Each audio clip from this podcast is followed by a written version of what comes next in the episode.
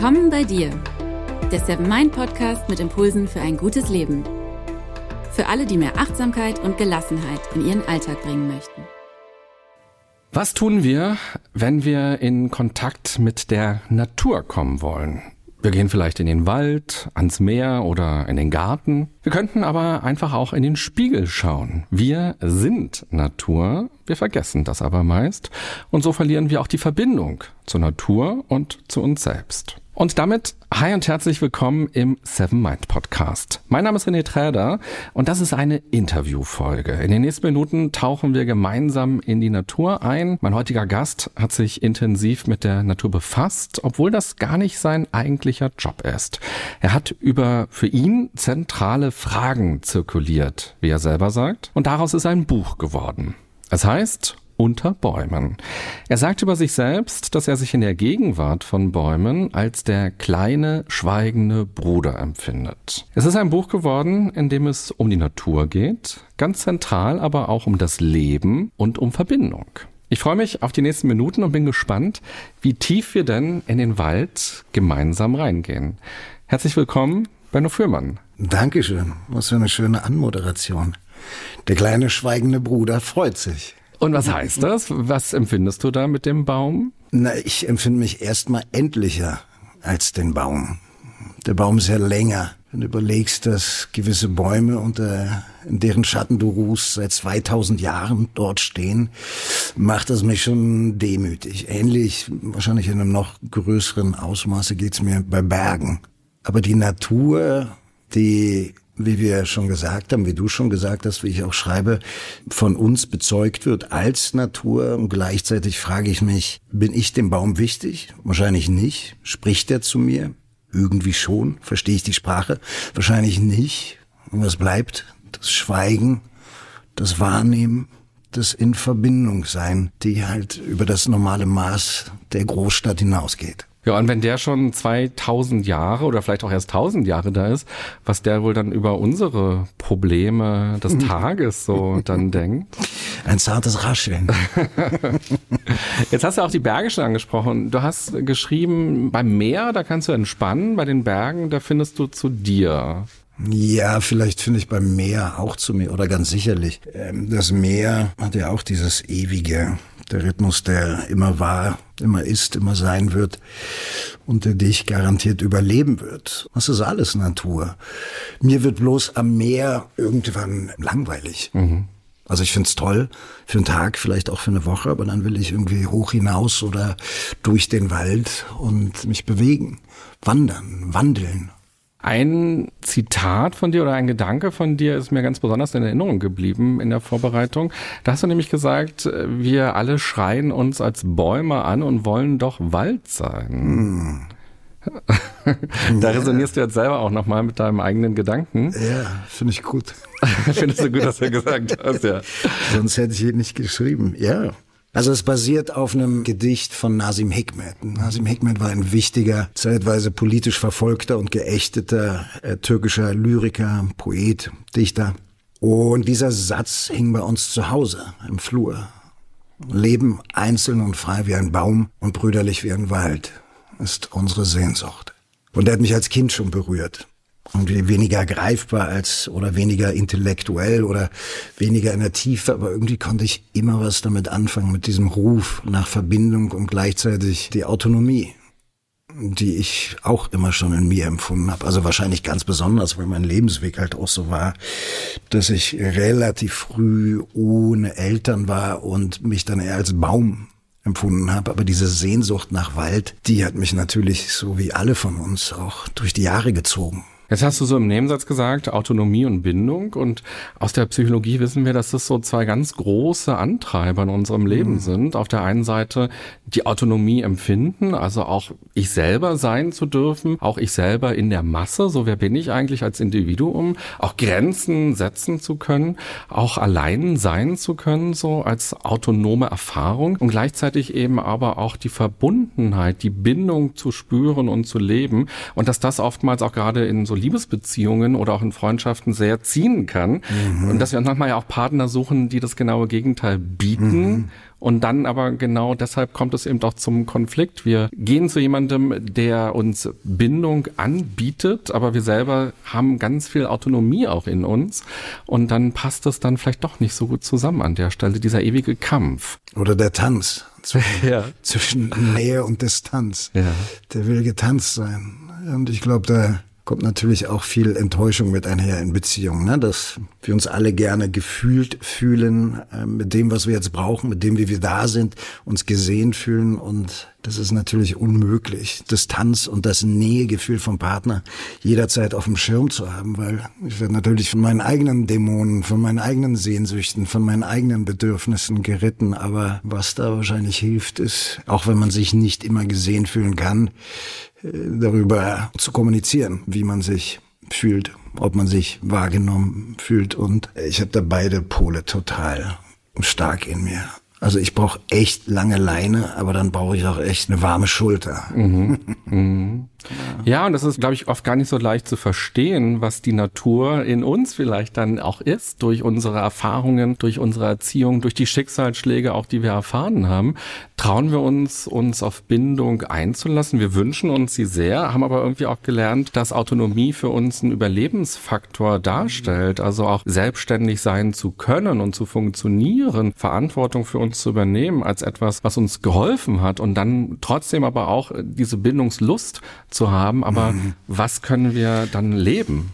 Ich glaube, diese Bindungslust hat sich bei mir, auch wenn sie in mir total immer schon vorhanden war, wird die Autonomie natürlich viel mehr zelebriert in der modernen Zeit. Also ich glaube, wir sind so ein bisschen da drüber, über Hyperindividualisierung. Ich mhm. glaube, die Bewegung geht zu mehr Miteinander, muss gehen. Ansonsten kriegen wir das ja auch nicht gemeinsam hin mit dem Planeten. Aber ich bin ein Kind der 70er, 80er, also in meiner Jugend in Westberlin der 80er Jahre war es natürlich cool, cool zu sein. Mhm. Und es war cool, nichts zu brauchen. Und es war cool, sich nichts sagen zu lassen und die Dinge mit sich selber auszumachen. Und dadurch, dass ich meine Eltern so früh verloren habe, hat sich diese Sichtweise auf die Welt natürlich total systemisch in mir angelegt. Das war dann irgendwie einerseits gefühlt Gott gegeben, auf der anderen Seite hat mein Umfeld mir das total gespiegelt, dass das irgendwie so mein Ding ist. Da habe ich mich wahrscheinlich auch so ein bisschen, fühlt man sich ein bisschen unverwundbarer, weil man bietet nicht so viel Fläche. Auf der anderen Seite geht damit natürlich auch immer die Einsamkeit einher und das unbefriedigte Bedürfnis, in Kontakt zu gehen, wirklich in der Tiefe gefühlt zu werden, wirklich in Verbindung zu gehen. Und was war dein Ding? Diese Coolness oder eher dieses Autonome? Das ist die gleiche Seite der Münze. Ne? Mhm. Also durch die Autonomie, die ich dann angenommen habe, ich so, alles klar, jetzt ist es so für mich, mhm. dann gehe ich jetzt alleine meinen Weg. Vielleicht heißt es auch, ich bin ein bisschen special und ich muss auf meinem Weg resolut, konsequent mir selber treu bleiben und der Rest ist zweitrangig. Und das war mein Ding. Das habe ich kultiviert. Das habe ich in Wort und Ton und in Haltung des Lebens gegenüber für viele, viele Jahre an den Tag gelegt bis es irgendwann ich mir selber auf die Schliche kam, dass es dann auch die so und so vielte Reise alleine auch eine gewisse Bewegung ist, die mich aber nicht unbedingt näher zu mir führt, sondern sich so ein bisschen um sich selbst kreist. Also irgendwann hat mir das nicht mehr gereicht. War das so Anfang 30 ungefähr? Ja. Ja. ja. Anfang 30, wo eine Beziehung bei dir zu Ende ging. Ja, also mit Ende 20 fing eine Beziehung an und mit den frühen 30ern war diese Beziehung beendet. Aber das war eine maßgebliche Beziehung, weil aus dieser Beziehung meine Tochter entstanden ist. Und bei all dem um mich selber kreisen und die Welt durch eine ganz subjektive Linse betrachten, war dann natürlich, ist für mich extrem erdend, extrem gesund, Brote zu schmieren. Mhm. Egal, ob ich mit mir selber jetzt schwanger gehe oder irgendwas habe, was an mir nagt. Egal, ob ich mich danach fühle oder nicht, du musst halt liefern. Und es war wahnsinnig anstrengend und ich habe mir selber auch so ein bisschen leid getan, glaube ich, nach äh, wenigen Stunden Schlaf am Frühstückstisch Fläschchen zu geben. Und auf der anderen Seite war es, glaube ich, für mich das Beste, was mir passieren konnte. Weg vom Karussell im Kopf, das um mich selber fährt, hin zu für einen anderen Menschen da sein. Und da wirklich versuchen, immer wieder in die Feinheit zu kommen. Was braucht denn das Gegenüber? Und daran zu scheitern, dass ich das gerade irgendwie gar nicht das Gefühl habe, im richtigen Maß permanent liefern zu können. Ich meine, Elternschaft ist sehr, sehr anstrengend und wunderschön, aber halt auch herausfordernd oder ganz bestimmt herausfordernd. Und in dieser Herausforderung war für mich eine ganz große Vertiefung, mhm. Verwurzelung.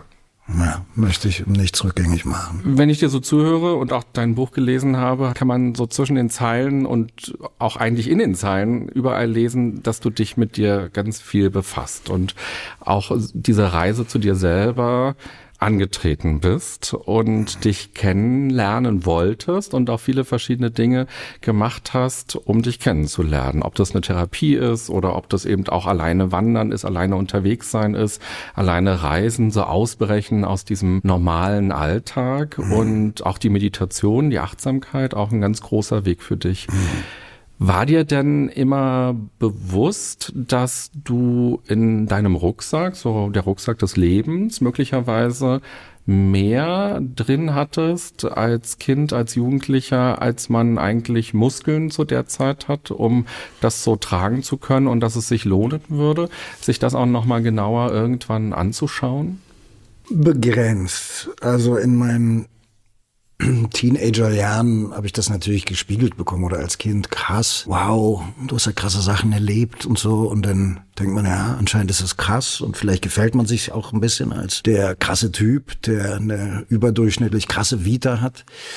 Aber ich hatte ja nicht wirklich einen Vergleich. Also ich laufe mit meinem Rucksack durchs Leben, ich weiß ja nicht. Fühlt sich für andere Leute fideler an? Oder noch mehr Moll? Ist es noch dunkler? Mhm. Also ich weiß, dass meine Dunkelheit mir gereicht hat, aber vielleicht ist das ja Pfeifen im Wald. Vielleicht ist es noch viel, viel dusterer links und rechts von der Straße, die ich lang gehe.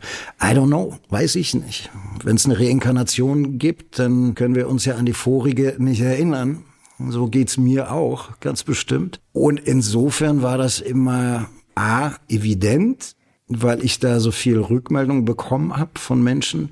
Und auf der anderen Seite war ich jetzt als junger Erwachsener nicht in der Laune, eine Therapie anzufangen, sondern ich wollte das Leben angehen. Also ich glaube, ich bin auch jemand, der bei Überforderung eher dazu neigt, nach vorne zu gehen, in die Aktion, ins Reden, in die Physis, als jemand, der sich dann zurückzieht. Und irgendwie so die Mitte zwischen diesen Polen, also diese eigene Balance, dass das eine ja nicht Kosten des anderen aufgegeben werden muss. Das war so ein allmähliches Hinentwickeln und irgendwann war ich dann äh, nach der so und so vielten Trennung und Wissen um meine Autonomie, Verteidigungsmechanismen um jeden Preis an einem Punkt mit so roundabout 30 und ich dachte, nee, jetzt will ich mir das mal angucken. Jetzt will ich mal hören, was eine ausgebildete Fachkraft dazu sagt, die sowas nicht das erste Mal hört. Gibt es da Muster, die ich nicht sehe? Kann ich mir selber auf die Schliche kommen? Sind da vielleicht ein paar Knoten, die einfach zu lösen sind, damit das Leben ein bisschen geschmeidiger, ein bisschen tiefer, ein bisschen weiser gelebt werden kann? Das war so in dieser Phase der Fall, ja. Mhm. Bei den ersten Trennungen kann man sich noch einreden, die andere Person genau. ist komisch. ja. Und man muss jetzt nur an die richtige Person geraten und dann wird es schon gehen. Und dann stellt man ja fest, und das ja auch in Freundschaften oder auch im Job, wenn einem das zu nah plötzlich wird und man merkt, oh, das kann ich ja gerade gar nicht, das fällt mir ja gerade schwer. Mhm. Und es hat vielleicht gar nicht so viel mit der anderen Person zu tun. Mhm. Genau. Und diese Idee, die du hattest, so ich krieg das schon hin, das ist jetzt so mein Rucksack und ja, der mag schwer sein, aber so, das gehört irgendwie dazu. Das ist ja, glaube ich, was alle Menschen erst einmal so auch empfinden, weil wir ja irgendwie diesen Eindruck haben, unsere Psyche muss gefälligst funktionieren und wir müssen irgendwie klarkommen mit den Dingen des Lebens und dass wir da wenig ja Vorsorge häufig erstmal betreiben. Na, ich glaube auch, dass wir mit den Dingen nicht klarkommen müssen oder sollen, aber ich habe das damals geglaubt und glaube es heute immer noch, dass wir natürlich alle eine gottgegebene Struktur, in die wir geboren sind. Ich habe mir nicht ausgesucht, so zu sein, wie ich bin, haben.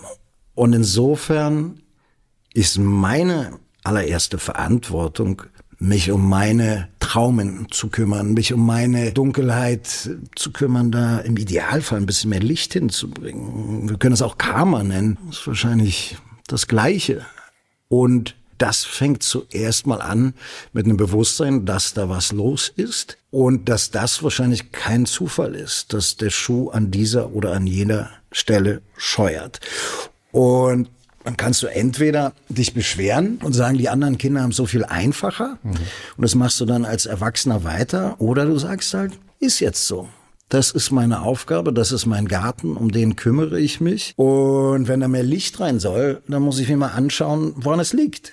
Mit meiner kleinen Heckenschere und dem Dünger und dem, was ich zur Verfügung habe, der Wasserkanne. Und ja, insofern ist das, glaube ich, individuell müßig zu schauen, ob der eine oder andere, natürlich kenne ich das, dass ich dann auf Menschen neidisch war, im positiven Sinne auch. Ich denke, Mann, da scheint immer die Sonne, die tanzt immer so.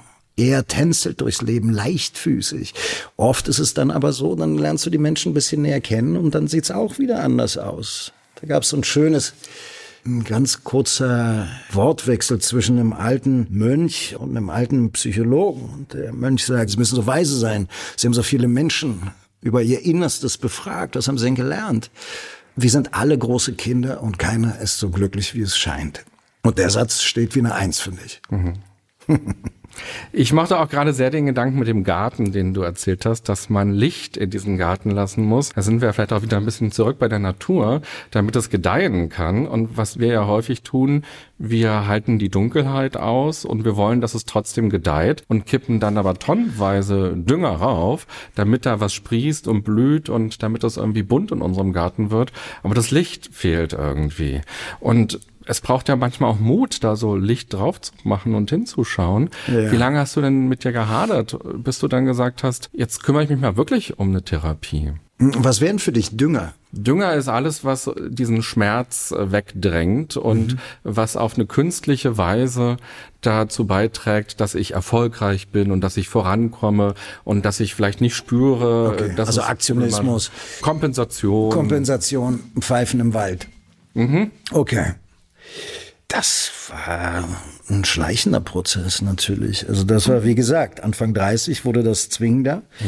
weil da ging es ja auch zum ersten Mal nicht um mich. Und diese Verantwortung, anderen Menschen so gut wie man kann durchs Leben zu begleiten, ist ein Riesending, wenn du das gut machen willst. Und damit geht ja einher, dass ich nicht reaktiv Opfer meiner Psychosen bin und das dem Kind zumute, sondern dass ich mich auf dem Schirm hab. Wasser fließt den Berg runter nicht hoch.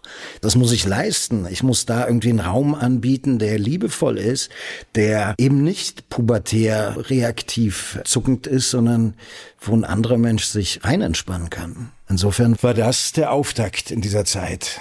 Aber ich meine, Sachen wie Meditation, der einfache Satz, je stiller es wird, desto mehr kannst du hören, das hat sich für mich immer schon erschlossen. Und da habe ich immer schon gelesen in die Richtung und war da neugierig. Und ich habe das erste Mal, glaube ich, auf dem Kissen gesessen mit 25. Und als ich mich mit der Mutter meiner Tochter damals nicht gut verstanden habe, bin ich vier Wochen nach Indien und habe dort meditiert und war komplett in der Stille für zehn Tage. Und das hat mich schon sehr früh sehr gezogen, weil es für mich logisch ist, dass der Weg raus, äh, der Weg rein ist, dass du dir dich selber anschauen musst, wenn du mit dir selber klarkommen möchtest und dass die Beschallung und das Pfeifen Ablenkungsmechanismen sind, die sicherlich einen Tag erträglicher machen können, aber auf lange Sicht nicht tief genug gehen, als dass da wirklich etwas passiert. Und ja, diesen Anspruch hatte ich schon immer cut the bullshit. Auch wenn Bullshit zwischendurch wahnsinnig viel Spaß macht. Mhm. Ich kann dir mal sagen, warum ich das frage. Dieser Podcast und jedes Leben ist ja irgendwie auch immer eine Idee, eine Inspiration fürs eigene Leben. Mhm. Und viele Menschen kommen ja irgendwann an den Punkt, dass sie überlegen, hm, soll ich eine Therapie machen oder soll ich nicht? Und ich höre immer wieder, dass Leute sagen, ach, das ist so anstrengend, da irgendwas ausfüllen oder wer weiß, was dann passiert. Oder da muss man eben auch lange warten, bis man vielleicht einen Platz bekommt. Oder was sagen denn meine Nachbarn, wenn die sehen, dass ich da reingehe? Oder ich höre auch immer das Argument, anderen geht's doch noch schlechter, ich will jetzt auch niemanden den Platz wegnehmen, so ich komme doch im Prinzip ganz gut klar mit den Sachen. Und ich fand es oder ich finde es immer interessant bei jeder Person, die dann erzählt, wie sie sich entschieden hat oder was dann vielleicht auch der letzte Moment war, wo man gesagt hat, doch jetzt mache ich es aber wirklich, jetzt rufe ich da mal an, weil man geht ja sehr lange mit diesem Gedanken so durch die Welt und denkt immer wieder nach, soll ich es machen, wie mache ich denn das?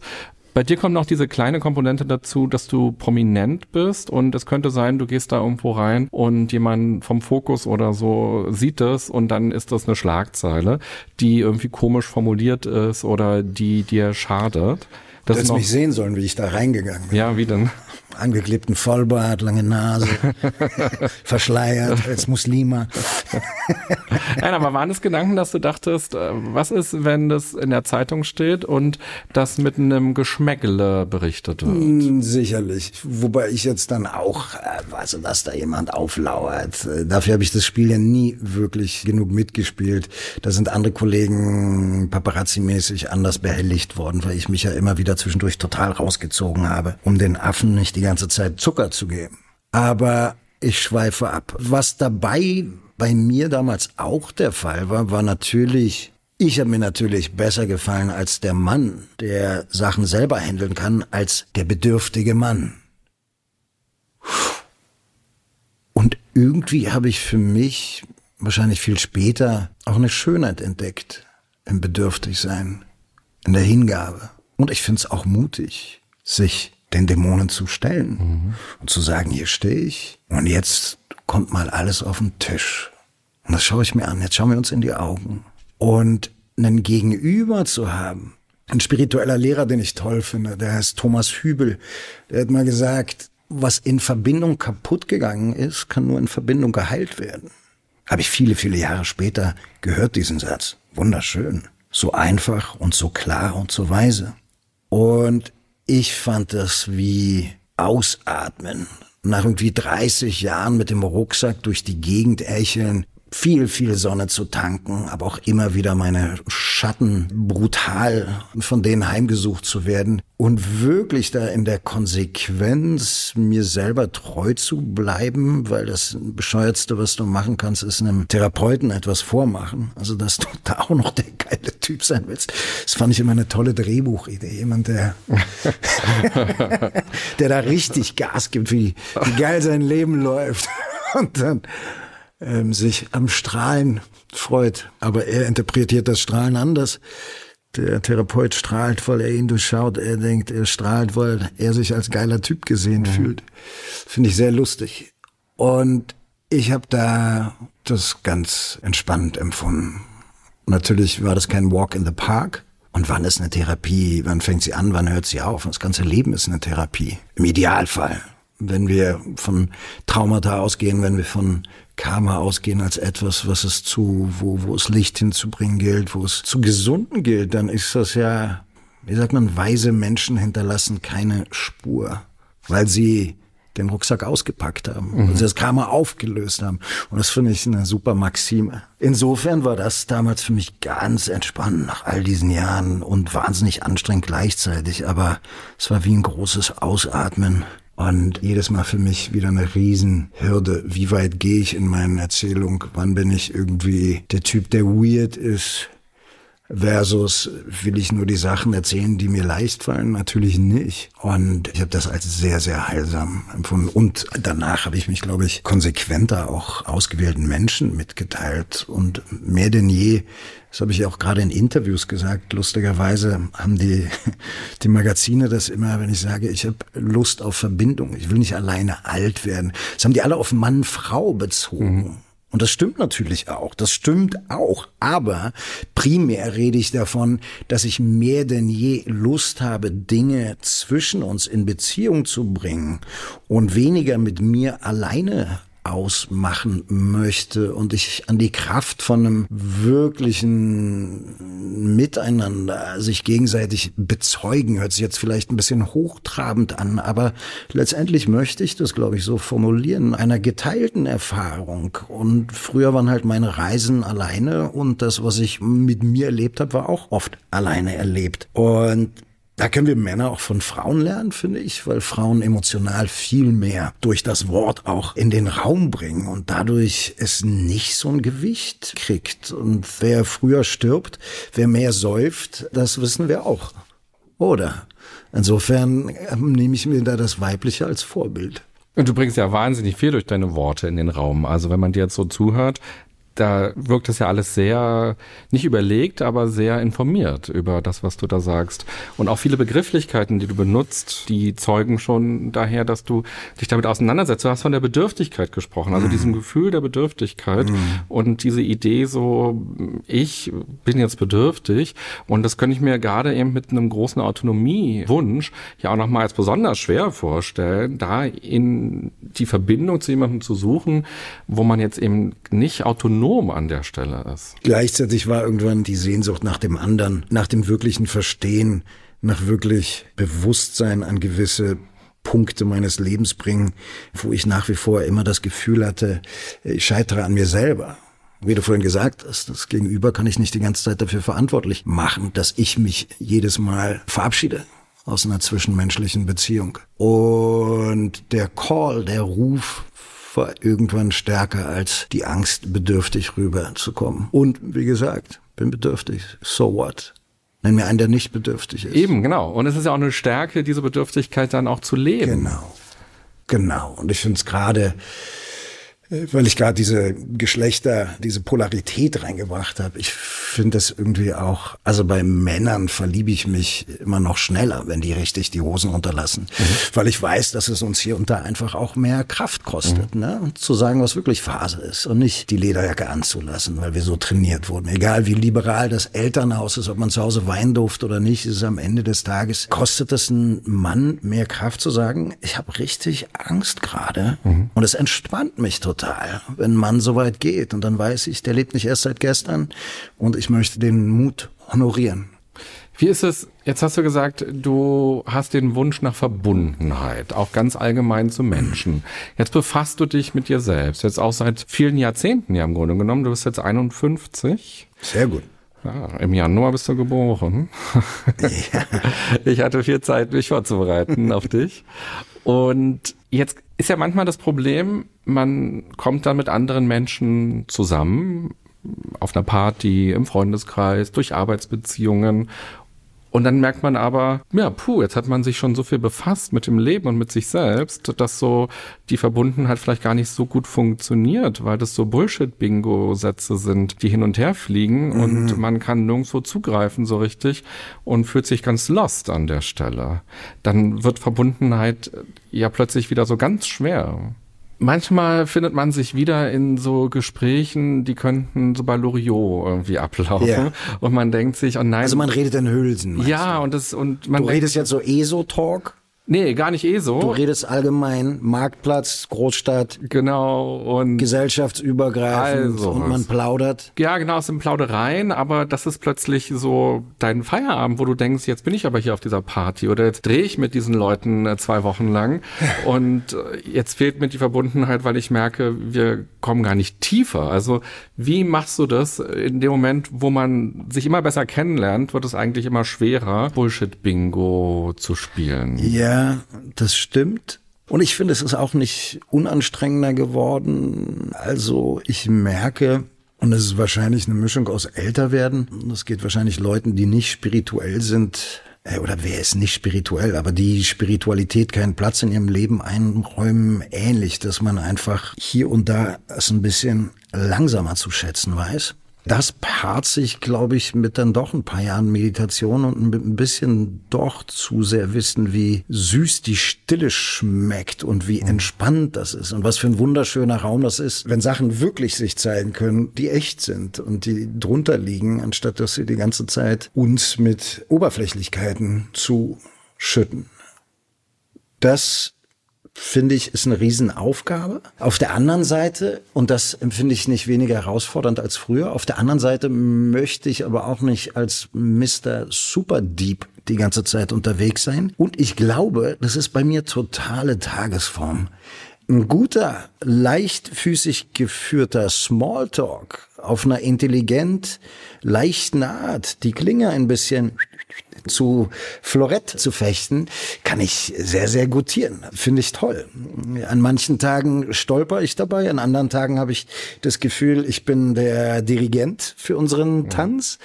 Also ich mag auch die Leichtigkeit und ich habe auch nicht Lust, die ganze Zeit in den dritten Keller noch tiefer zu steigen. Aber ich find's toll, wenn ich das Gefühl habe, ich nehme beim Gegenüber eine Ansprechbarkeit wahr. Mhm. Also, das ist mir, glaube ich, wichtiger, eine Erreichbarkeit.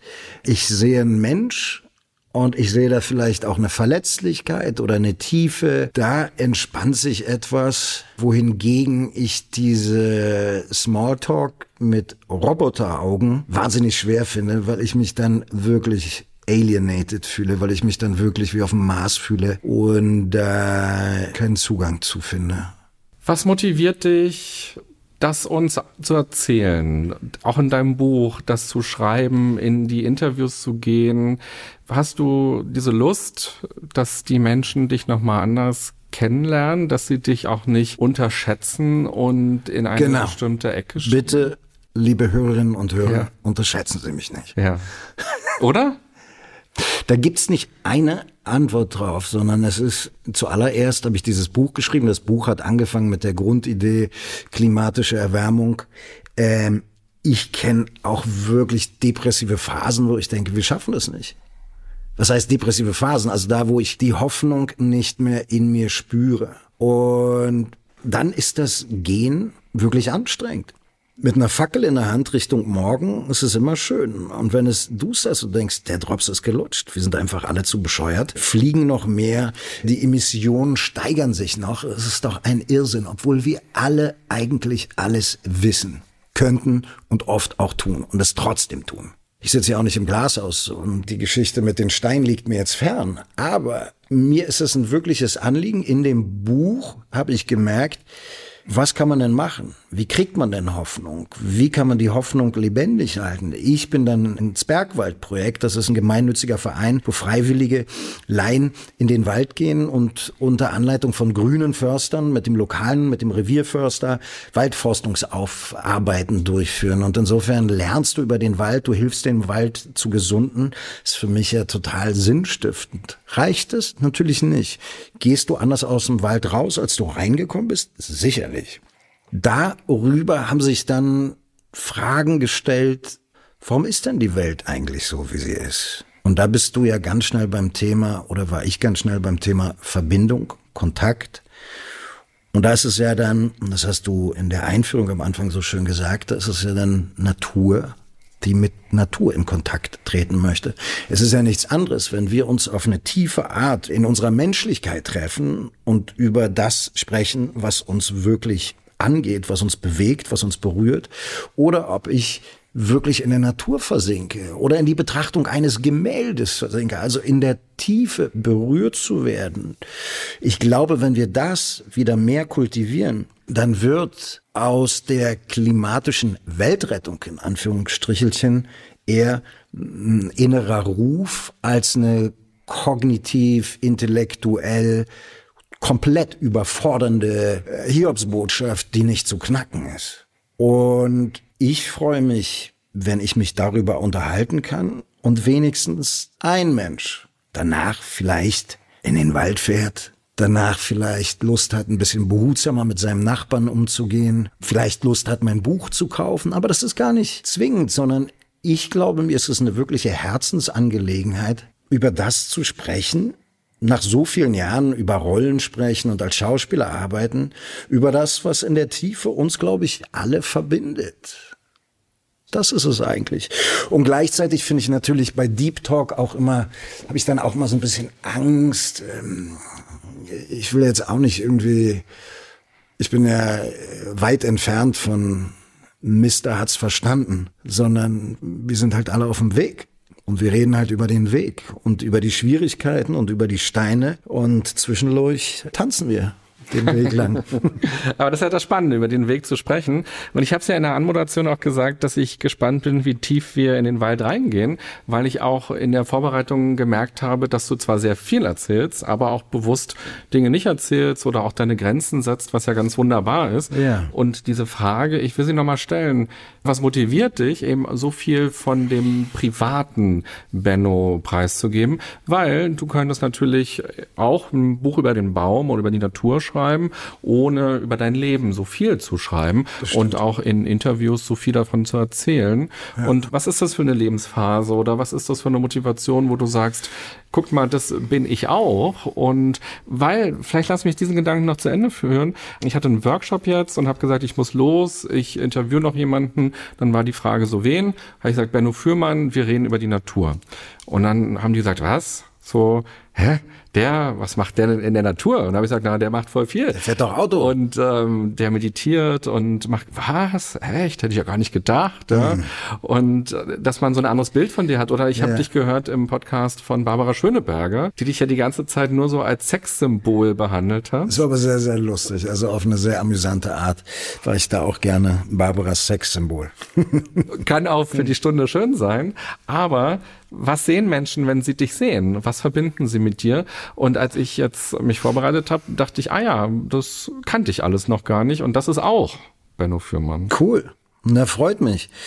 Ähm, und jeder schaut sicherlich durch seine Brille, geprägt durch die individuellen Erfahrungen. In meinem Fall, wenn es keine persönlichen Begegnungen waren, dann war es wahrscheinlich ein Zeitungsinterview oder ein Film. Und dann schaust du zwei Sachen und dann hast du irgendwie so einen Scherenschnitt über einen Menschen. Machen wir alle irgendwie so ein bisschen labeln. Und das Buch jetzt zu schreiben und da persönlich zu werden, war für mich keine imagepolierende Maßnahme, weil ich dachte, ich muss jetzt ein bisschen feiner werden, dadurch, dass ich in der Tat öfter Menschen gespielt habe oder häufig Menschen, die durchsetzungsstark sind, mhm. will ich jetzt mal meine weichen Seiten zeigen. Freut mich, wenn die wahrgenommen werden, weil ich natürlich so wie wir alle, mich wohlfühle, wenn ich in der Gänze wahrgenommen werde und nicht, wenn man nur einen Ausschnitt von mir gutiert und ich das Gefühl habe, die Welt will meine 10 Prozent, aber die anderen 90 Prozent will sie nicht. Aber noch wichtiger als das alles war der einfache Punkt, dass ich über Verbindung schreibe. Das, was ich gerade gesagt habe, die Lust, mich mehr als früher zu zeigen, geht auch analog mit der Lust, Hand in Hand in Kontakt zu treten.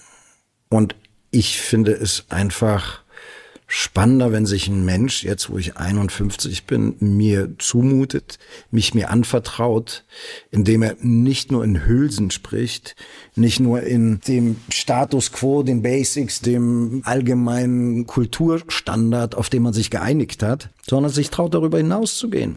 Gleichzeitig erzähle ich von der Natur, von der Entfremdung. Und je mehr wir in Kontakt gehen, je mehr wir die Feinheit unserer Seele auch uns berühren lassen, in Resonanz gehen, desto mehr, glaube ich, wird das auch stiller, feiner, weicher, zugänglicher und spannender. Und insofern, wenn das für mich so eine der Essenzen meines Buches ist, dann geht das, dann heißt das für mich selber auch, ich zeige mich. Ich zeige mich mit dem, was mich zu dem gemacht hat, der ich jetzt bin. Die Lust am Zeigen geht jetzt aber auch nicht so weit, dass ich dann meine Autobiografie geschrieben hätte. Hätte ich ja auch machen können. Aber dass ich zumindest Einblicke gebe in, was waren die wesentlichen Stationen meines Lebens? Wie bin ich zu dem geworden, der ich bin? Was beschäftigt mich? Äh, und ich stelle mehr Fragen, als dass ich Antworten gebe, weil ich glaube, diese Fragen verbinden uns auch alle. Ich glaube, wir sind alle überfordert. Jeder, der ein halbwegs berührbares Herz im Körper hat, der kann nicht nur singend durch die Welt laufen. Ich plädiere jetzt auch nicht für Trübsalblasen.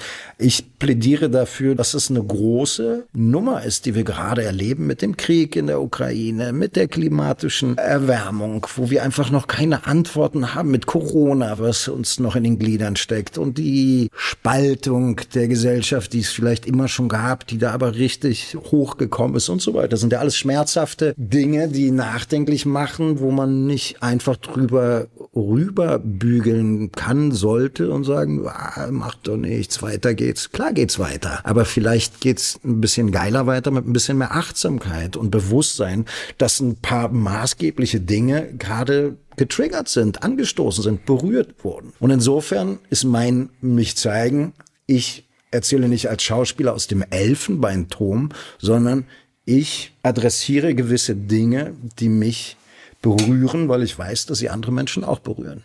So. Ja, und danke, dass du es tust, weil hm. du zeigst dich damit. Und das ist ja schön. Und vielleicht hast du dadurch ja auch andere Gespräche, wenn du Leute neu kennenlernst oder auch alte Leute wieder triffst, dass die sagen, ach guck mal, das wusste ich ja noch gar nicht von dir. Ja, also ich wollte einen Co-Autor haben, weil ich mir das gar nicht zugetraut habe, 250 Seiten zu schreiben.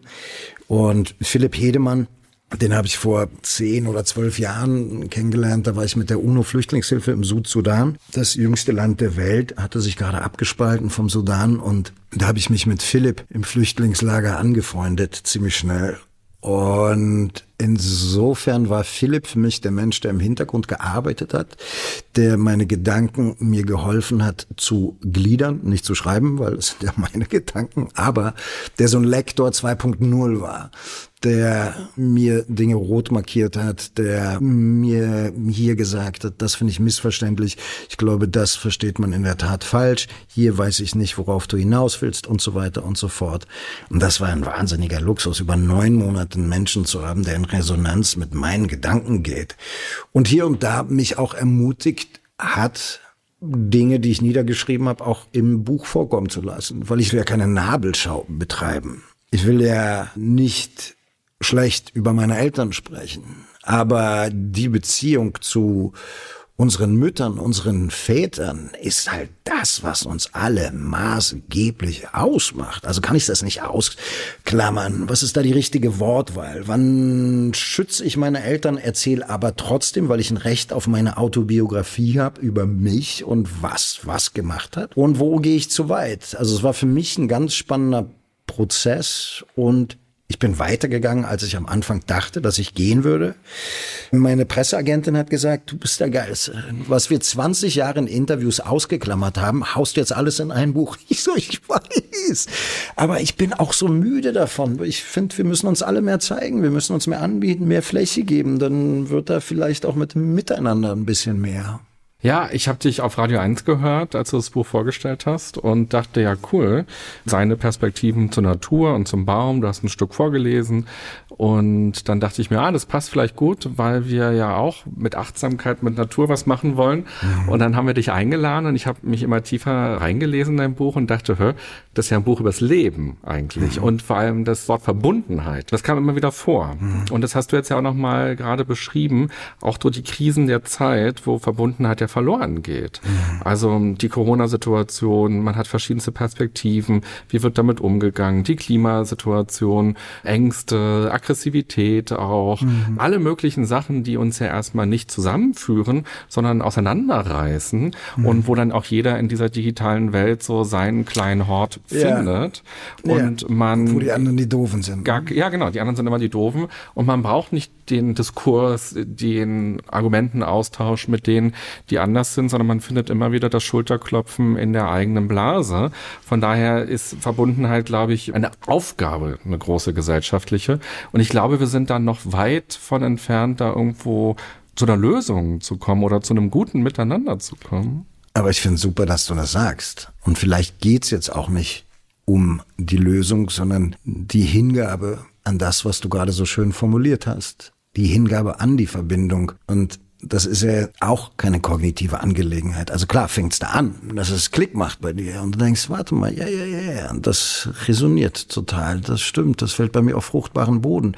Aber bloß weil ich jetzt eine Verbindung hoffentlich nicht predige, aber protegiere und glaube, wir alle sind zu oft entkoppelt voneinander, sonst könnten wir uns gar nicht so auf die Schnauze hauen, verbal oder physisch, wie wir es tun.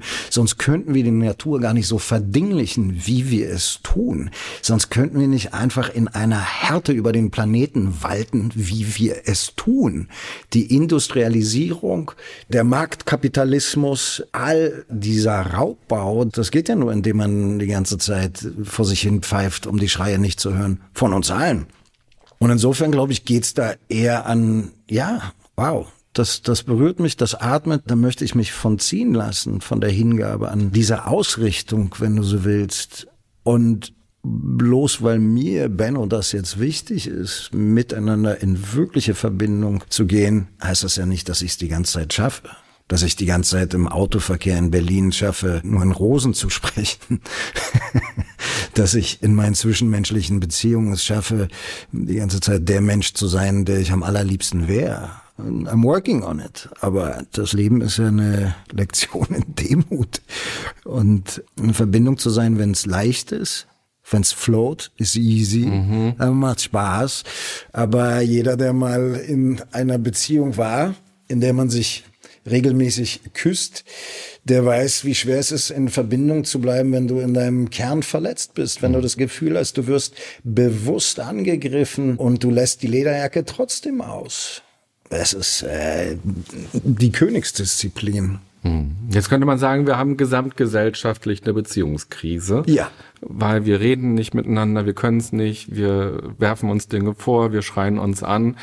Und das Digitale unterstützt uns im schlechten Verhalten. Es ja. macht uns leicht, uns doof zu verhalten. Ja, weil man halt nicht mit seinem Gesicht für das Gesagte herhalten muss, sondern du kannst dich auskotzen und klappst das Laptop zu was ist deine Idee für die gesamtgesellschaftliche Verbindung? Nichts Kleineres. Ja, gesamtgesellschaftliche so. Kleine Fragen für den Nachmittag. zum Runterkommen, zum Ausklingen. Für den soften Einstieg hier in unseren Podcast, genau. Die schüchtert mich ein vor der Größe, die Frage. Aber vielleicht ist das auch der erste Schritt, uns zuzugestehen, dass wir überfordert sind so wie ich von der Größe der Frage überfordert bin, bin ich vor den gesellschaftlichen Herausforderungen überfordert. Ich könnte sagen, ich hätte es lieber so und so und so und so. Habe ich aber nicht, ist aber nicht. Und der Wunsch bringt ja nichts. Ist ja genauso wie, ich wäre jetzt gerne erleuchtet. Vielleicht wäre es ganz geil, vielleicht aber auch nicht. Ist dann alles toll? Ist dann alles Licht? Ich weiß es nicht. Mhm. Ich glaube aber, das, was mich zieht, der Weg und das rausfinden wollen, das ist ja super spannend. Und das mhm. macht nicht immer Spaß. Aber das fängt für mich mit einer Demut an und mit einer eigenen Fehlbarkeit, mit nicht die anderen dort und ich hier, die sind alle die Idioten, weil die sind unbewusst und die haben es nicht verstanden. Ich habe es aber verstanden, weil ich bin ja auf dem Weg. Nee, nee. Wir sind alle auf diesem Boot und ich bin genauso anstrengend wie mein Gegenüber. Und das auf dem Schirm zu haben, das ist ja auch eine irrsinnig komplexe Versuchsanordnung. Hast du den Film Aware gesehen? Mhm. Fand ich ziemlich toll. Da sagt der eine, was der Philosoph oder der Zen-Mönch, ich weiß es nicht, sagt er, er glaubt nicht, dass Gott die Antworten habe. Er glaubt, dass das eine Riesenversuchsanordnung ist und Gott ist der größte Abenteurer von allen. Mhm. Das fand ich irgendwie einen schönen Gedanken. Und das hat ja durchaus, also das ist ja einschüchternd. Letztendlich zwei Menschen mit ihren Bedürfnissen sind schon viel. Das weiß jeder, der mal in einer Beziehung war. Und das Ganze auf acht Milliarden multipliziert mhm. ist eigentlich ein kompletter Irrsinn. Mhm. Und ich finde mal positiv gesprochen, dafür kriegen wir es relativ gut hin. Mhm.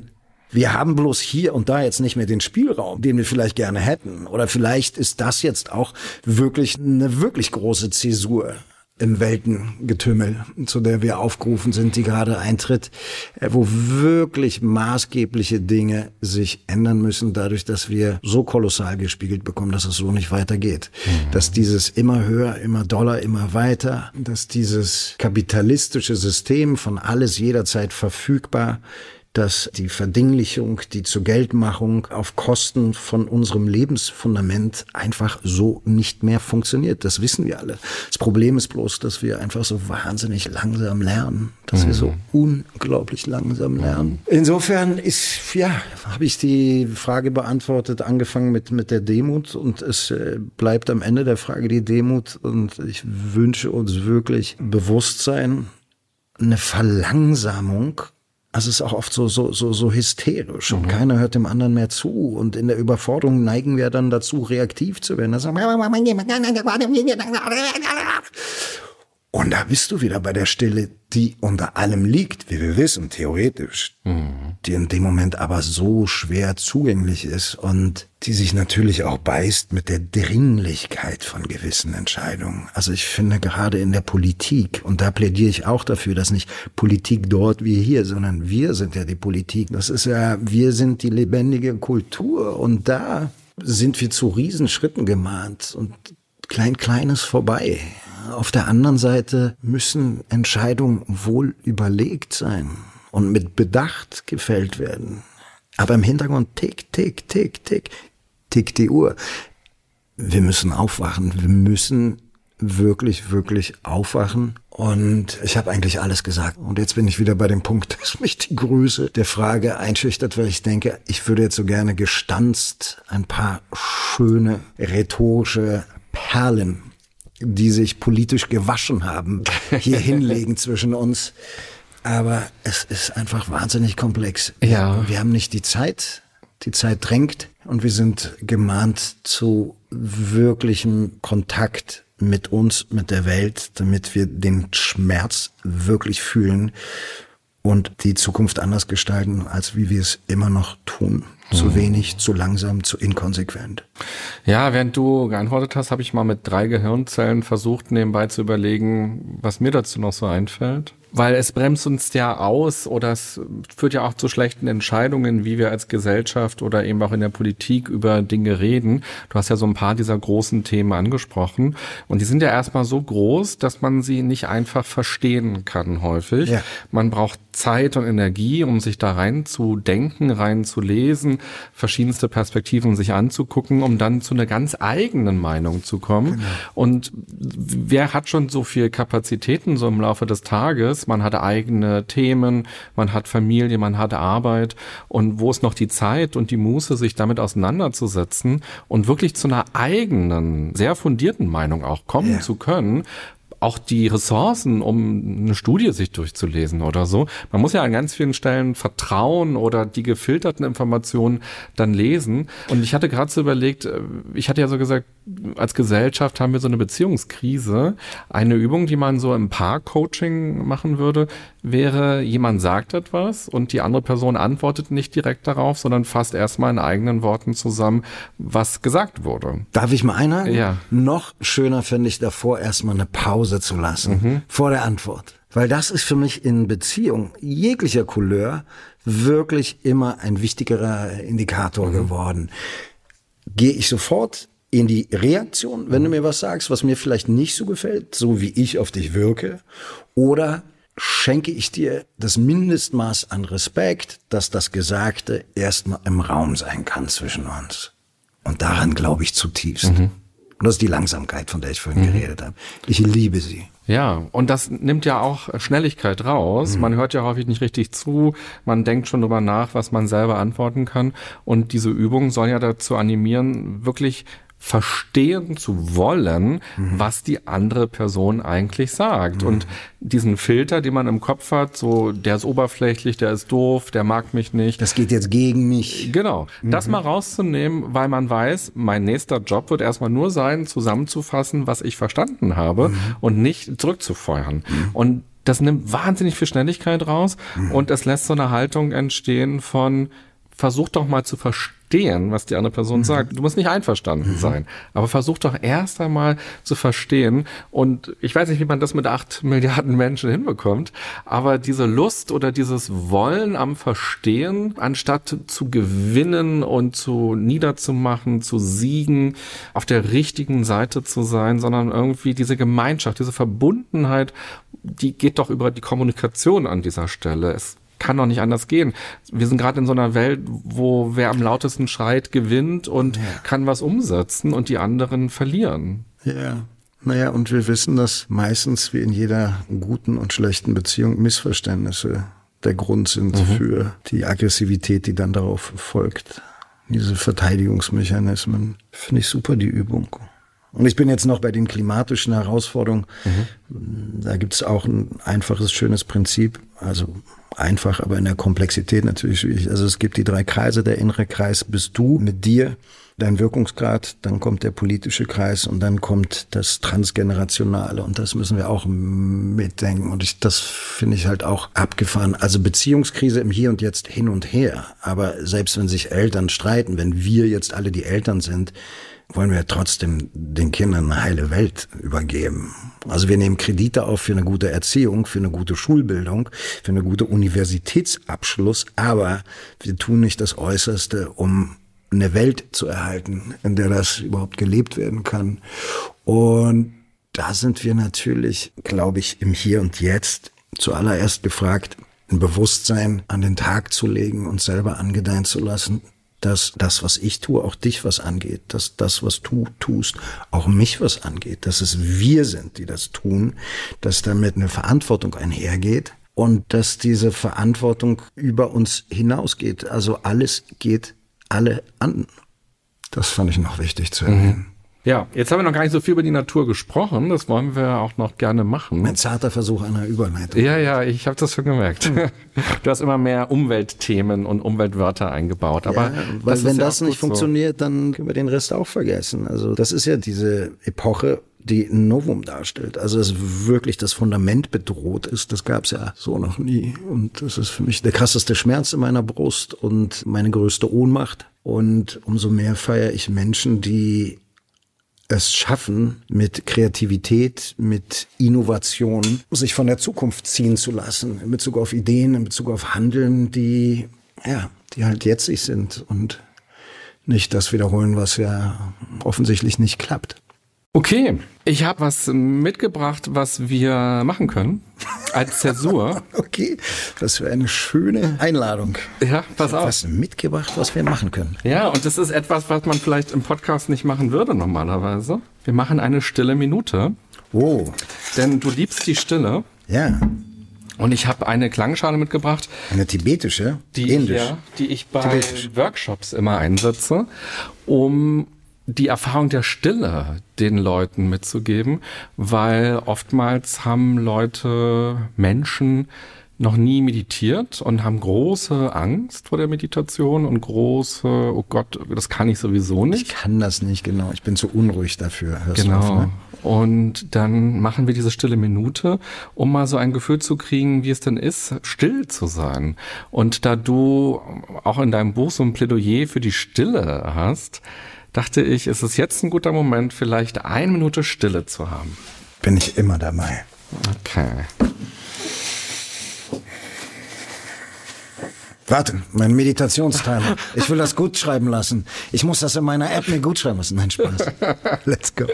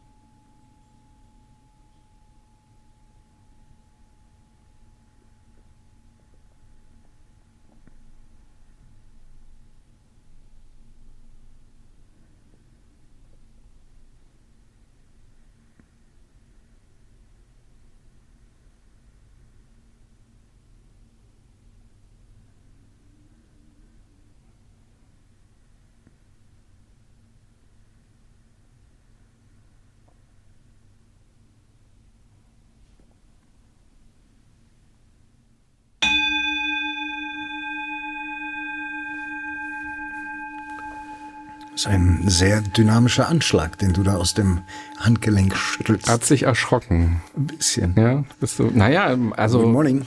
Man kann auch die Variante machen, dass man mit so einem Reißzweig auf den Rücken schlägt nach einer Minute oder immer wieder zwischendrin. Auch das geht. Hast du schmerzliche Erinnerungen an Japan? das war jetzt eine Minute. Wie hat die sich für dich angefühlt? Für eine Minute. Wie eine Minute? Ja. Wie fühlt sich da eine Minute an? Eine Minute fühlt sich, also von der zeitlichen Komponente ist das genau das, was ich mit einer Minute, eine kurze Etappe, in der aber dann viel Tiefe und viel spürbar ist. Ich habe eine gewisse, dadurch, dass ich auch viel denke mit dir, äh, Anspannung in den Lidern im oberen Kopf gemerkt und habe dann ein bisschen tiefer geatmet. Hm. Hm. Ja, das habe ich auch gehört. Ja, danke.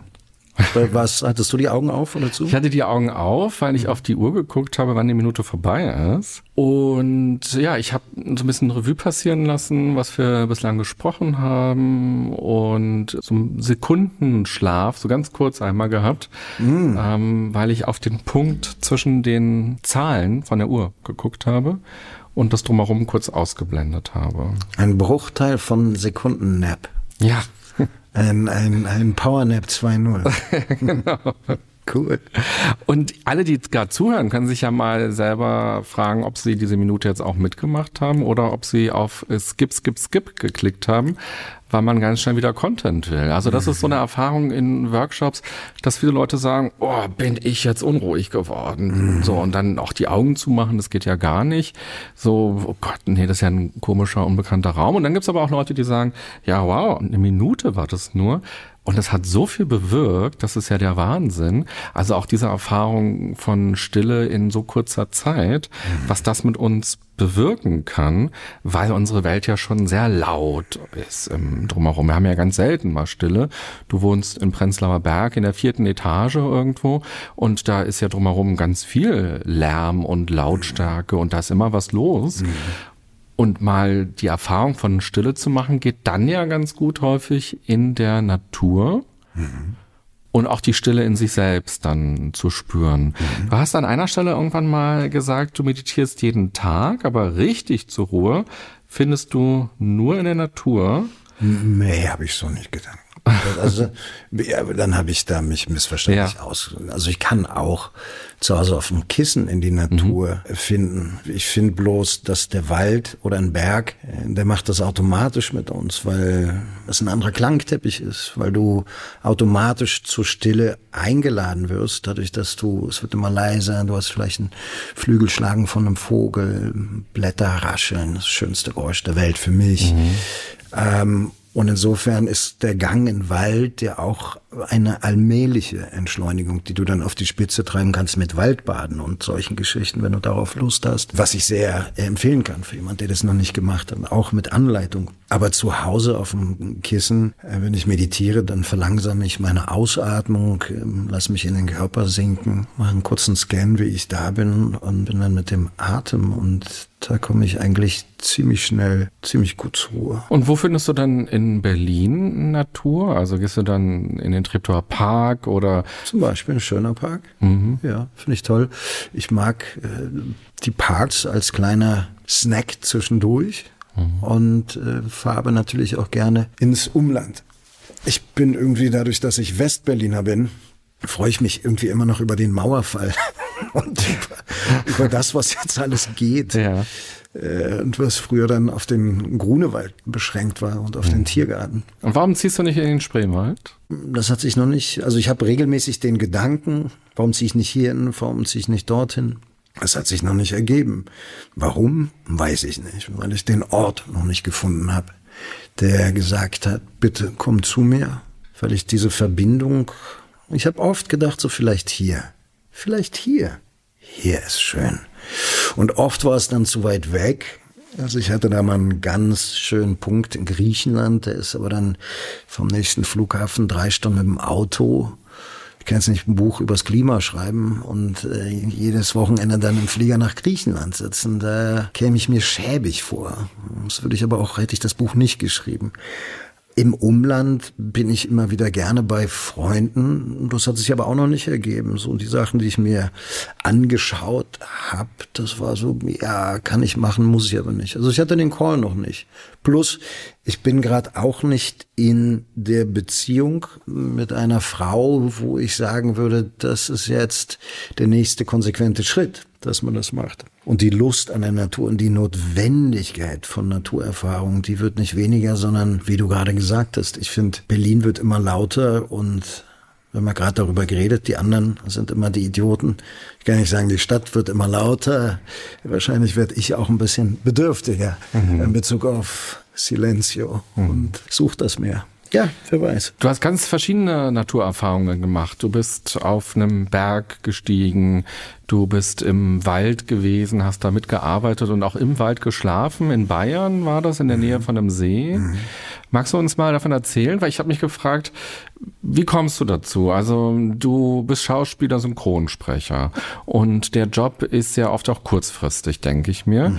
Also man muss Zeit haben und wenn man keine Zeit hat, dann kriegt man die Rolle nicht oder kann es nicht machen, weil man schon was anderes hat. Man mhm. muss Texte lernen und so mhm. weiter. Und jetzt sagst du, nö, ich block mir da zehn Tage und da gehe ich in den Wald und in der Zeit arbeite ich was im Wald und kann nicht was synchron sprechen, kann nicht schauspielern, sondern ich mache das. Life is about priorities, mhm. they say. Und an dem Satz ist ja was dran. Ich habe auch im ersten Jahr von meiner Tochter ähm, mir das Jahr komplett freigehalten, ähm, weil ich da diese Erfahrung vom Vatersein für mich erfahren wollte. Ich bin aber auch, und so ist es jetzt auch mit diesen zehn Tagen, wenn ich ganz ehrlich bin, wurde ich ja auch nicht getestet. Wenn jetzt der Regisseur, der Regisseure, die Hauptrolle der Hauptrolle gesagt hat, Ben und Ben und bitte, bitte, bitte, dann wäre ich ganz anders getestet worden. So waren meine Prioritäten klar und auf der anderen Seite der Waagschale war jetzt nicht etwas so hellfunkelnd, dass ich dachte, okay, das Leben Life is about priorities, aber die haben sich gerade geändert. Äh, jetzt ist das meine Priorität. Mhm. Aber ich finde es trotzdem spannend. Also die meisten Leute, die zuhören, werden jetzt nicht Schauspieler, Schauspielerinnen sein, sondern sie haben einen Job, der eine gewisse Priorität von ihnen ja auch verlangt. Ja. Und dann muss man aber, wenn man das möchte, sich ja irgendwie entscheiden und sagen, ja. ich mache ein Sabbatical, ich nehme meinen Urlaub dafür, ich spare Überstunden an, genau. was auch immer. Und trotzdem ja und auch ich ertappe mich dabei, gibt es immer wieder die Idee, na, ich kann noch nicht weg.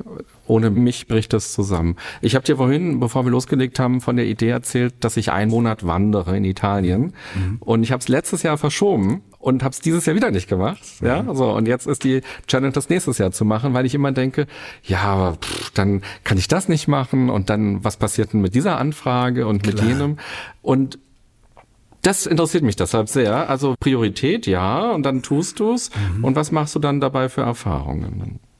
Ich finde den Ansatz ja, darüber haben wir vorhin schon geredet vom Bergwaldprojekt, ne? Also sich wirklich zu verbinden, zu lernen, der Großteil des Lebens im Wald findet in Zeitlupe statt, der findet im Verborgenen statt. Und ich verstehe den Wald immer noch nicht richtig. Wie auch. Ich bin kein studierter Biologe oder Forstwissenschaftler, sondern ich war immer gerne in der Natur. Je älter ich wurde, desto mehr habe ich es angefangen zu kultivieren. Aber ich war jetzt zehn Tage mit einem Förster im Wald und verstehe, ich kann jetzt eine Buche von einer Linde unterscheiden. Das konnte ich vorher sicherlich auch nicht. Und eine Fichte von einer Tanne. Aber das wirklich Tolle war aktiv dieser Überforderung der klimatischen, äh, drastischen Veränderung etwas ganz Einfaches entgegenzusetzen. Du erdest dich, du schläfst im Rhythmus der Natur, du schläfst draußen, du stehst mit Waldluft auf, du riechst die Feuchtigkeit, die modrige Erde, du springst nach getaner Arbeit und es war glutheiß in den, in den Walchensee, in den wirklich kalten, Wald 60 Meter tiefen äh, See im bayerischen Voralpenland. Also wirklich wunderschön. Und da war mein Kopf so schön ruhig, weil ich arbeite und Rousseau hat mal einen schönen Satz gesagt, geht in die Wälder und werdet wieder zu Menschen. Und da hast es. Und ich kenne kein besseres Antidot gegen schlechte Laune als Aktivität in der Natur. Und da sind wir beim Bergsteigen. Da bist du beim Aufstieg. Meine Tochter konnte sich das immer nicht vorstellen, dass es Spaß macht, sieben, acht, neun Stunden zu gehen, zehn Stunden zu gehen. Und ich habe ihr immer erzählt, dass du so mit deinen Augen bist, dass du nicht an deine Füße denkst. Du findest mhm. deinen Rhythmus. Der eine ist schneller, der andere ist langsamer, aber das ist auch eine Meditation. Du bist in der Natur, du findest deinen Rhythmus in der Natur, du siehst, du riechst, du fühlst und du wirst Teil von. Nicht Natur betrachtend, sondern das auch, aber in die Natur einsinken. Und der Berg, einerseits ist ein Berg, ob du ihn erklimmst oder nicht, dem Berg ist es scheißegal. Du kannst auf seinem Gipfel triumphieren, du kannst abstürzen, der Berg wird immer noch ins Tal schauen. Aber irgendwie ist unsere gefühlte Beziehung, nachdem wir auf dem Berg waren, ja mit dem Berg eine andere. Geht's in beide Richtungen? Keine Ahnung, würde ich bezweifeln, aber wer bin ich schon? Keine Ahnung. Also der Wald ist ein anderer, deine Beziehung zum Wald ist ein anderer. Das wird persönlich. Du bist in Verbindung. Und in beiden Fällen, ob das jetzt der Wald oder der Berg ist, entschleunigst du und du wirst Teil von etwas Größerem. Wonach suchst du dir deine Naturerfahrungen? Indem ich mich mit anderen Reisenden unterhalte oder indem ich eine Doku sehe oder einen Artikel lese und ich habe aber total gehört, was du gerade gesagt hast, dieses Verschieben und dafür Zeit machen. Und das ist ja auch, mein Beruf hat sicherlich viele Vorteile, dadurch, dass es oft sehr lebendig ist und oft sehr anders ist, weil jede Rolle ist anders, jede Zusammenarbeit mit den Regisseurinnen und Regisseuren ist anders. Es ist immer ein anderes Filmteam, andere Kollegen, oft an Orten, an die ich sonst nicht kommen würde. Trotzdem ist da natürlich immer eine gewisse Planungsunsicherheit. Das hast du richtig benannt. Also das gilt auch für mich der Fall die mich auch äh, total nervt. Also, dass ich dieses Jahr noch nicht so genau weiß, wie sich Dinge fügen. Ein Freund von mir hat jetzt gesagt, lass uns in die Mongolei reisen. Mhm. Ich schreibe ja in meinem Buch auch über Reisen. Mhm. Wir müssen bei uns selber anfangen. Ich finde, der bewusste Umgang mit der Erde ist nicht nur eine Privatangelegenheit, sondern auch eine Angelegenheit der Politik und der Industrie. Aber ich muss ja selber bei mir das Leben, was ich richtig finde. Und ich möchte einfach nicht mehr so viel fliegen wie früher. Insofern gönne ich mir so die eine besondere Reise pro Jahr. Ich habe das letzte Mal im Flieger privat gesessen, letztes Jahr im April kam ich aus Thailand zurück, wo ich fünf Wochen an dem Buch geschrieben habe und geboxt habe und glücklich war. Und insofern habe ich dieses Jahr mit der Mongolei geliebäugelt Dadurch, dass es beruflich aber so unklar war, wollte ich nicht den Fall, dass ich jetzt dahin fliege, der Kumpel von mir ist da, dann kriege ich nach einer Woche eine E-Mail und muss wieder zurück, um dann wieder in die Mongolei zu fliegen. Also da habe ich CO2-mäßig nicht so einen Bock drauf. Also habe ich schweren Herzens die Mongolei, so wie du jetzt, auf nächstes Jahr verschoben. Hoffentlich wird es dann passieren. Und bei der Mongolei ist es ganz einfach, warum ich dahin will, weil du hast spektakuläre Natur. Ganz dünn besiedelt, Nomaden und dazwischen Weite, Weite, Weite, Weite. Schamanen, die verschneiten Gipfel, die riesigen Ebenen in die Wüste. Zur Begrüßung gibt's Hammelhoden, weiß ich nicht, ob man das braucht im Leben. Kann ich beim nächsten Interview dann mehr von erzählen. also da habe ich wirklich, wirklich große Lust drauf. Mhm. Interessant, als du gerade gesagt hast, dass du es verschoben hast, hatte ich das Gefühl, dass ich mit dir mehr resoniere als mit mir selber, dass ich meine Reise verschoben habe. Da ich gleich dachte so, ach Mensch, schade. Und wer weiß, was nächstes Jahr wieder dazu ja. kommt. Ja, danke für dein, für dein mich fühlen. Da sind wir doch in dem geteilten Raum, über den wir reden. Ja, ich hoffe auch, dass es äh, passiert. Aber ich finde, jetzt ist hier auch endlich der Frühling da. Ich habe auch wirklich lange nicht mehr äh, in Berlin komplett überwintert. Und nächstes Jahr brauche ich eine andere Strategie. Mhm. Also ich fand es echt brutal. Mhm. Es war so lange so grau. Selbst für einen gebürtigen Berliner wie mich dachte ich, Halleluja. Mhm. Halleluja. Ja, ging mir auch so. Ich habe auch äh, Nizza für mich irgendwann mal entdeckt und habe auch gedacht, oh, ich hätte abspringen Schön, ne? müssen und das mache ich auf jeden Fall nächsten Januar oder irgendwie ja, so, ja. weil ich fand auch diesen Winter krass und der ist auch immer fies in Berlin. Der ist immer fies, aber dieses Jahr war er ganz besonders fies. Die Natur, da sind wir eingestiegen und haben jetzt nochmal so einen Schwenker gemacht und da fiel mir auch auf, es bleibt philosophisch, du bist nicht Peter Wohlleben, der uns jetzt die fünf Fakten über Bäume erzählt, yeah. sondern du bist Benno, der in Wäldern, in der Natur Erfahrungen macht mit sich und in Resonanz kommt mit dem drumherum und auch da so eine Öffnung für sich selber wahrscheinlich erlebt. Und darüber berichtest du. Und du berichtest, das ist kein Fachbuch über Bäume oder so. Und auch jetzt der Podcast. Genau. Es ist gar kein Naturpodcast. Es ist ein Podcast übers Leben und über sich öffnen, über das Werden, über ja. Hinschauen, hineinspüren. Ja. Und der Anfang war ja, dass du der kleine Bruder bist, der da ja. steht. Wie ist denn das? Du bist, da hatten wir vorhin drüber gesprochen, mit Schicksalsschlägen konfrontiert worden und irgendwie gefühlt, standest du so als kleines Bäumchen auf so einer Lichtung irgendwann. Und jetzt Ja. hast du gesagt, du hast so den Wunsch nach Verbindung, den Wunsch nach Wald. Wenn du so dein aktuelles Leben beschreibst, wo bist du da so in einem dichten Wald? Bist du noch immer ein bisschen mit einer Wurzelhälfte auf der Lichtung? Wo siehst du dich? Tageweise ähm, unterschiedlich, aber schon unterm Strich sehr, sehr dankbar und sehr verbunden mit dem Wald, in dem ich wachse und ganz an einem anderen Punkt als früher, zugewandter. Aber trotzdem kenne ich das Gefühl, dass ich mir mehr Wald wünsche und mich als sehr einsamen Baum empfinde tageweise. Und da bist du beim Winter. Also diese innere Einkehr, die ist dann toll und glaube ich total dran, sich manchmal in sich einigeln, muss man aber auch mit Vorsicht genießen und äh, sorgsam mit sich umgehen. Also ich brauche Platz für mich. Das habe ich immer schon getan. Ich könnte mir nicht vorstellen, zu zweit zu wohnen ohne eine Tür, die zuzumachen ist und die dann auch respektiert wird als eine geschlossene Tür für eine gewisse Zeitspanne. Weil dann macht es sich wieder Spaß zu öffnen. Und so gern ich auch alleine gereist bin und das sicherlich immer wieder tun werde, so schön ist danach die Verbindung. Es gibt für mich einen riesen Unterschied natürlich zwischen einem gepflegten Alleinsein und Einsamkeit. Und auch da geht's ja um ein Bewusstsein und wo man da gerade ist mit sich. Und ich bin manchmal Baum, aber meistens Wald vom Grundgefühl. Schön, das sagen zu können. Hm, Ja, auch wie du das sagst und dabei gerade auch schaust. Letzte Frage und ich frage mich schon die ganze Zeit, ob ich sie fragen soll. Jetzt hast du Angst.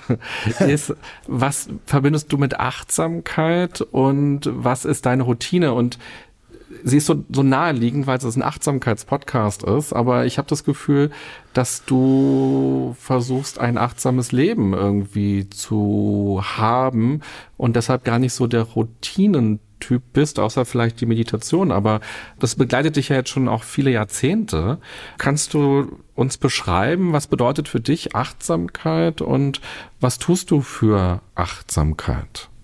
Achtsamkeit ist für mich in erster Linie das Bewusstsein darüber, dass ich eine Wirkung in der Welt habe und dass die Welt eine Wirkung auf mich hat und dass damit eine gewisse Vorsicht, eine gewisse Aufgabe, eine gewisse Verantwortung einhergeht. Achtsamkeit ist eine Berührbarkeit. Achtsamkeit ist Entschleunigung und Achtsamkeit ist immer wieder zu schauen, was wirklich ist. Mehr habe ich dazu nichts zu sagen. Und du meditierst aber, du hast, ich weiß nicht, ob das Ja. stimmt, mal gesagt, eine Stunde bist du in der Stille jeden Tag. Ja, nach Möglichkeit. Heute war es eine Stunde, gestern waren es 40 Minuten. Ja, und heute war es eine Stunde und eine Minute. Eine Stunde und eine Minute, du hast vollkommen recht. wir noch gemeinsam eine ja, Minute Auch Stille. die bessere Zahl. Das hört sich irgendwie gut an. Benno, dann vielen Dank, dass du dir die Zeit genommen hast, hierher zu kommen. Ich wünsche dir alles Gute als Baum und als Teil des Waldes, der du Danke. ja bist. Danke. Dir auch. Und ich wünsche dir eine spannende Reise. Ich wünsche dir tolles Gehen, tolles Einsingen. Ich habe ein, in dem Buch schreibe ich ja auch übers Gehen und ich finde immer bei einer guten Wanderung hat man das Gefühl, man sinkt so ein bisschen tiefer in sich selbst. Und da wünsche ich dir Happy Dipping, Happy Diving, Happy Sinking. Danke, ich werde daran denken. Und danke für deine Mühe, die du dir gemacht hast bei deiner Vorbereitung. Also ich merke, hast du dich darauf vorbereitet, wer hier kommt. Und äh, für die Mühe danke ich dir. Es hat Spaß gemacht. Ja, danke, dass du dich gezeigt hast und alles Gute. Ja, bis bald vielleicht irgendwann mal. Sehr gerne. Danke. Und liebe Podcasthörerinnen, lieber Podcasthörer, du kannst ja mal überlegen, was für dich denn eigentlich Verbundenheit bedeutet. Das war ja ein ganz großes Thema heute. Wie viel Verbundenheit empfindest du? Wie viel wünschst du dir? Wie kannst du Verbundenheit herstellen? Und was hat das vielleicht auch mit dem Öffnen zu tun, was wir auch besprochen hatten? Und eben aber auch mit dem Bedürfnis nach Autonomie. Eine Naturfolge ist es nicht ganz geworden, sondern eher eine Folge übers Leben. Aber die Natur kann uns ja vielleicht eben auch unterstützen bei den Themen und Fragen des Lebens. Ich wünsche dir, ich wünsche euch eine gute und achtsame Zeit. Bis bald. Bye bye, sagt René Träder.